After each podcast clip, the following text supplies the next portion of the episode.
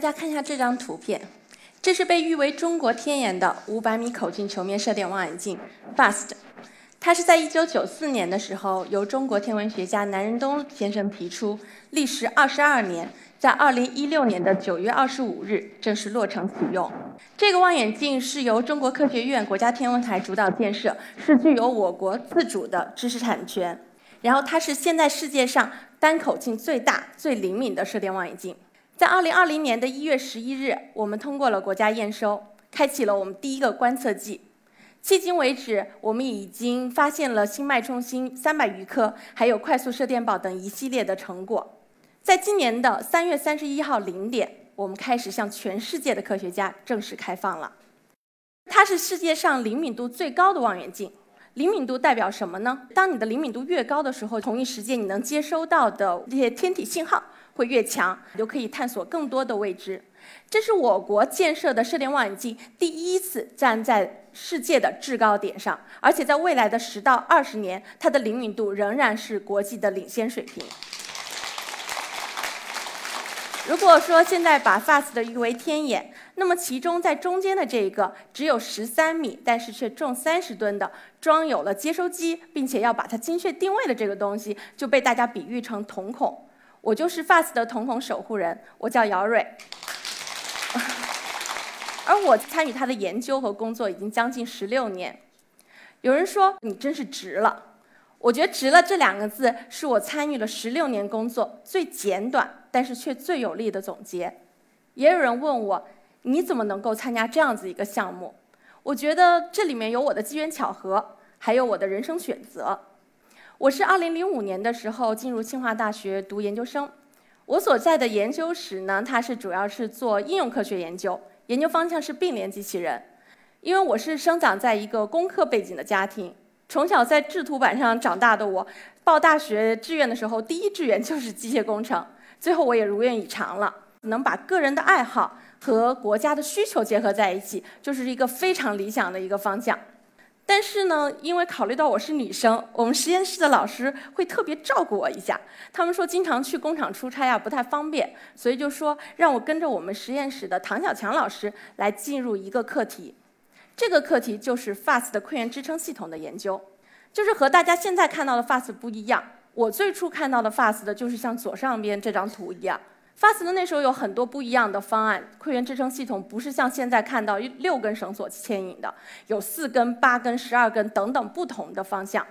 我一开始介入的时候是这样的一个四锁模型，然后我要进行整个锁并联机器人的相关研究，进行它的运动学、静力学、刚度、优化设计等等。在这个过程中，我积累了很多的这种理论的知识，也做了一些研究。到了2009年的时候。唐老师当时是作为 FAST 的馈源支撑系统的联合总工，他和国家天文台一起策划，在密云建立了一个四十米的馈源支撑系统模型，这是一个一比十五的模型，所以我非常幸运的就参与其中。到了我要毕业了，似乎来做科研是一个我好像顺理成章的事情。做完了四十米模型之后，我又有一种呃科研成果变成了工程实际的充实感。在科研的过程中，我好像是在发现问题，然后去找到这些问题的最好解。但在工程的过程中，我需要融合各种各样的问题，我需要考虑到它的经费、它的工程可行性等等等等，会变成我要寻找最优的解。最好的解和最优的解都让我觉得很好，都乐趣无穷。当时还有两件事特别影响我。一件事情是我们学校是一直倡导着我们一定要立大志、入主流、上大舞台、做大事情，所以在这种历史的洪流中，我也希望成为其中的一份子。同时还有一个，我跟着唐老师参与了很多次 FAST 的研讨会，会议上经常会有争执，会有质疑。年轻的我二十多岁，我会有一种跃跃欲试的感觉，我想成为去击破这些质疑的一份子。我觉得这种就是当二十多岁的一种还带有少年感的感觉，就是觉得我应该要冲锋陷阵。这个时候呢，就是 FAST 向我伸来了橄榄枝，问我愿不愿意加入这个团队。那我当然是求之不得。所以我在二十七岁的时候正式加入了中国天眼团队，在二十九岁的时候就开始负责 FAST 的馈源舱。FAST 的真正的牛的地方是它的高性能，它的独特的设计。这些独特的设计在现在看来的话，就是公认的 FAST 的三大创新。但是我们走过的人却知道，这是我们曾经迈过的三个坎儿。第一个坎儿是到底在哪里建？五百米一个大坑，你知道挖起来要多少钱吗？在我们立项的时候，二零零六、二零零七年的时候，批复我们的经费只有六个多亿，而我们现在要建造一公里的地铁就需要十个亿。其实来讲的话，这个经费是远远不够的，所以我们必须要找到一个天然的地方给我们建这么一个望远镜。现在都很难想象，南老师他们经过了十几年，第一批的 FAST 的人，通过遥感，通过一步步的走，去找到了这样一个坑。它不仅是地方好，而且它有比较好的这种溶洞、喀斯特地貌。然后呢，还有就是它在贵州相对来说偏远的地方有很好的射电环境。这是我们选择了它，但是十几年我们才找到了它。FAST 的整体投资在十一点六个亿。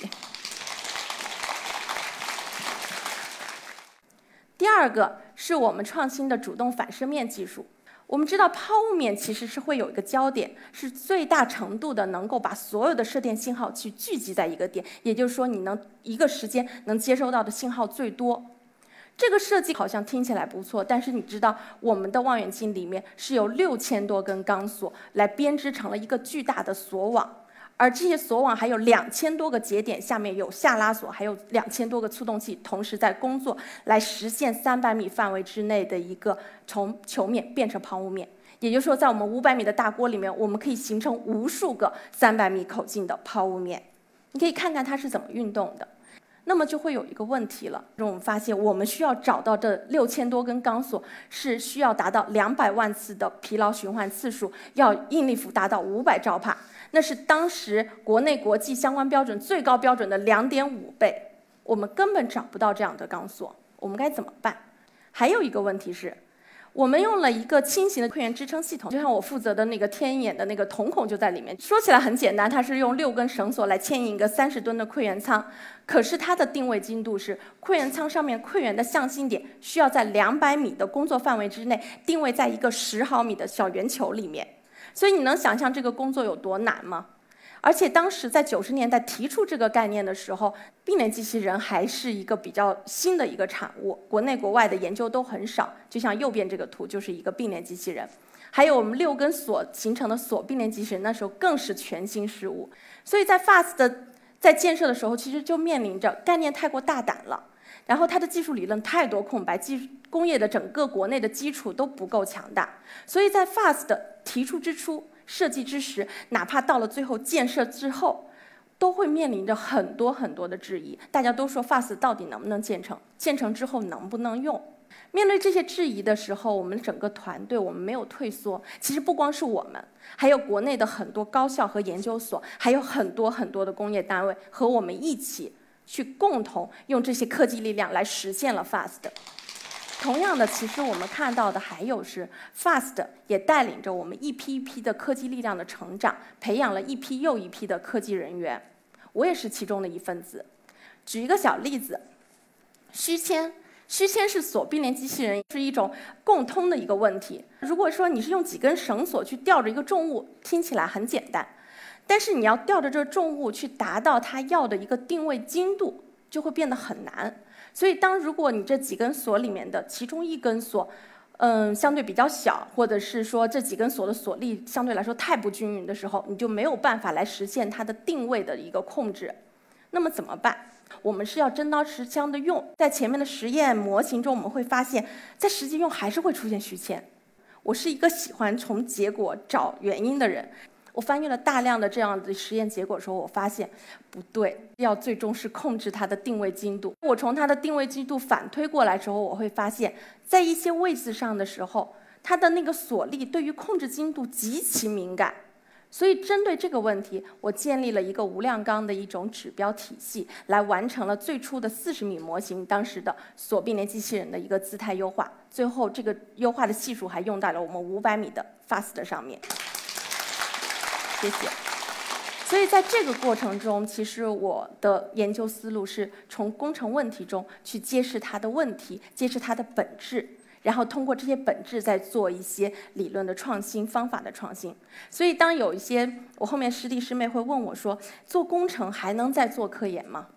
我说：“太能了。”你能发现它背后的原因，它背后一定是有原因的。而且我说一定要去这种大的工程里面，因为大的工程一定是背后采用很多的新技术、新方法，你都需要去做一些科研的突破。当然，除了科研以外，其实这个工程也给了我很多的锻炼。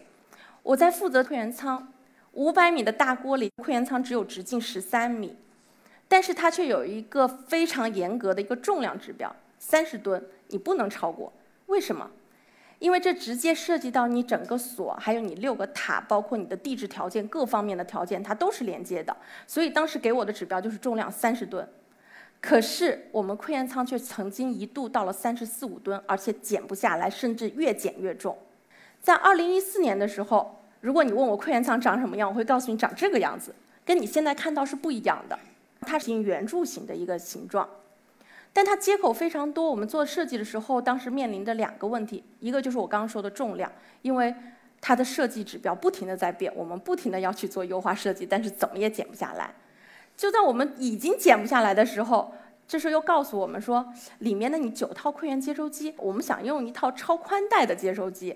哦，我说也行，有多大？你把设计指标给我。结果他给了我之后，发现那一个就顶我们九个那么大。我说这怎么办？我没有地方可以装了。我们科研仓自己团队，我们一起研究，和接收机团队一起合作。后来发现，我们换个思路吧，我们做一个分组方案，就是一个装不下，我们换两个下平台，中间给我一点更换的时间。然后还是减不下来怎么办？我们做了一个形状的改变。你能看到右边的这张图，有点像这种三角钻石形的图，就是我们后来做优化之后变成的一个形状。其实刚开始我们优化成这个形状的时候，我们有有点忐忑不安了，因为那么多年我们看习惯了圆柱体，所以我拿着这张图给南老师看的时候，我有点忐忑。南老师看了看说：“对称的三角形看起来还行，不难看。”然后我们就把这个用作了我们最后溃岩舱的形状，也是大家现在看到的溃岩舱的形状。而也是因为有这样子的一个。突破，所以呢，我们很顺利的把我们刚刚说的那个超宽带的接收器装上了，而且 FAST 的最早发现的科学成果，包括一开始的毫秒脉冲星，都是它来完成的。所以它在很长的一段时间是帮助了 FAST 来击破到底 FAST 能不能用的这一个质疑。然后这个过程也让我觉得，其实工程中太多的不如意，太多的困难，但是你只有敢于创新，敢于去打破原来的固有的思维，你才有可能杀出一条血路。在科研和工程过程中，除了我最初的理解的最好的解和最最优的解以外，我在整个 FAST 的建设期间，我还有了一些新的感觉。就是我会觉得，可能科研有时候能单打独斗，但是做工程真的不行，必须要团队合作。一方面的话是一种客观需求，因为工作内容太多，然后大家分的接口也非常多，合作的人多，单位多，你不团结，不一起合作往前走，你根本走不下来。还有一种也是主观的需求，我觉得我需要压力分解，因为太难了，有时候遇到问题，我需要集思广益，需要大家一起来往前走。所以我觉得，在一项大工程里，一个人优秀远远不够，他需要的是一个团队一起把这件事情做成了，这个项目才能说是优秀。每一个人的使命感和责任感，可能会直接影响到最后整个工程的结果。FAST 在二零一六年建成了，然后经过了不到十五个月的调试期，然后就已经开始有成果出来了。其实十五个月大家听了一年多好长，但是要知道在国际上面的话，一般射电望远镜的调试期是大约在四年左右，所以我们是用超快的速度完成了它的整个的调试，出了脉冲星的成果，还出了我们的快速射电暴等等一系列的，大家开始了有了肯定，我们原来的质疑好像开始平息下来了，我们才微微松了一口气。我见证了 FAST 的这个整个的成长，十六年之间，我自己也成长了很多。但是呢，其实我觉得更有幸的是，还见证了在 FAST 的背后的很多科研成果，而且还在我们国家落地，得到更广泛的应用。比如说我刚刚提到的这个两百万次五百兆帕应力幅的这个钢索，南老师还有他当时的助理姜鹏，几乎走遍了国内所有的钢索厂家，最后也联合了这种研发单位，还有我们国内的厂家一起研发出了这种钢索，而且这个钢索还用在了珠港二大桥的建设中。还有我们的馈源里面要四十八星的这种光缆，四十八星的光缆它的性能这种高性能，当时国内国际也是没有的，也是为了我们研发，而这个也提升了我国自己的研发还有它的制造水平，在光缆也得到更广泛的应用。我无意搜了一下，我发现其实基于 FAST 的锁并联机器人的研究，嗯，硕博士论文就已经超过百篇。而在这十几年间，我看到了国内很多的锁并联机器人的研究团队也在应运而生，这都是我们愿意看到的。因为 FAST 不仅是一个大工程，它是背后的一群科技力量的一个成果，还有一起的一个进步。经过那么多年的一个发展以外，我们所有人的这种自己的科研的这种感觉，还有这种创新思维以及。这种经验，我们觉得是能够助力我们进一步的做一些科研创新的。刚刚说的南老师当时的助理姜鹏，在一七年调试期的时候，他开始接过了南老师手中的接力棒，成为了我们 FAST 的团队的总工。他现在正在琢磨说，我们 FAST 的要不要基于 FAST 做做雷达天文学的研究。就是有一个主动雷达去向天体发射信号，然后我们 FAST 去接收，因为我们的灵敏度很高，我们接收的效果很好，这样子来进行一些天体结构，还有包括一些精确测距的研究。不光是他，还有我的同事甘恒谦，还有刘鸿飞，他们正在想致力于国产的高性能的接收机的研发。还有我的同事，呃，也是我的领导李辉老师，他现在正在做反射面相相关的这种功能的升级，还有包括未来的整个观测天区的增大。还有我的同事孙金海，他也在优化整个的观测效率。我也没停下来，